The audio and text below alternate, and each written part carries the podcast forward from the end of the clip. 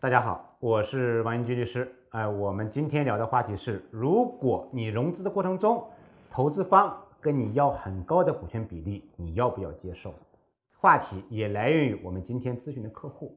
这个客户呢，做一个项目已经做了一段时间了，项目发展的也不错。现在呢，要把这个项目做拆分，也就是说，有一个项目呢，拆分出几个不同的业务板块，每一个业务板块呢，都希望能够单独融资，而且也找到了意向投资方。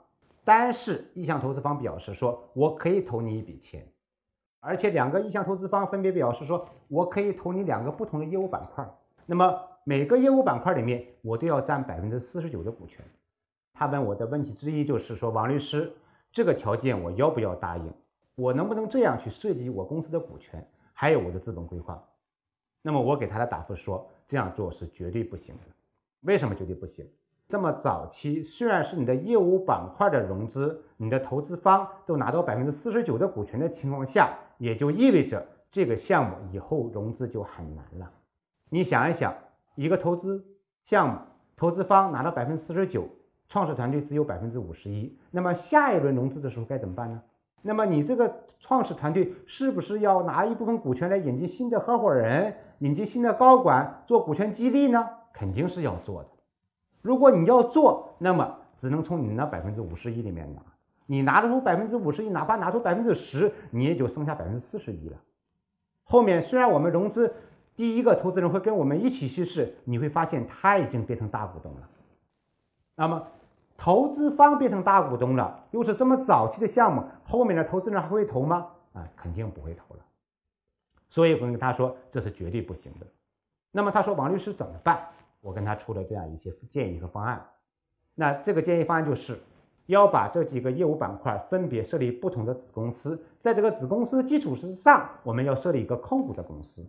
投资方，你不是要投我的业务板块吗？可以，比如说你要投两百万。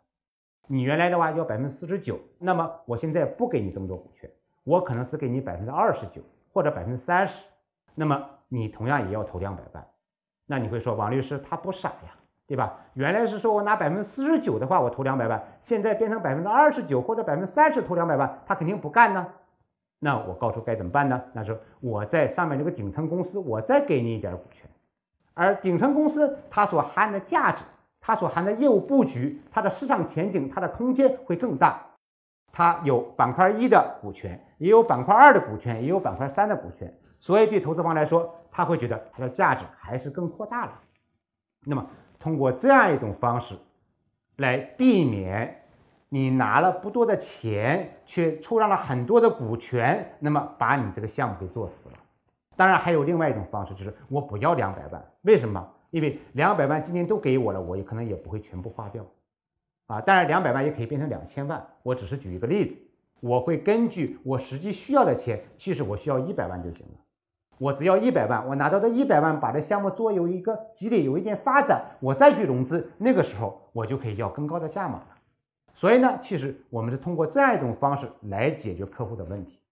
那么我们简单总结一下，就是如果投资方向你要过高的股权，早期的时候投的钱又不多，我的建议是不要这么做。你一旦这么做，无论他以什么的理由，哎，我不是你的投资方，我是你的合伙人，但是其实他又不跟你一起干活啊，只是投钱给你点资源，那么你一定不要接受。你如果接受了，你只有一条路可走，这就只是个生意，而不是一个可以资本化的项目。有律股权商业时代引领者，为您企业的快速发展。保驾护航。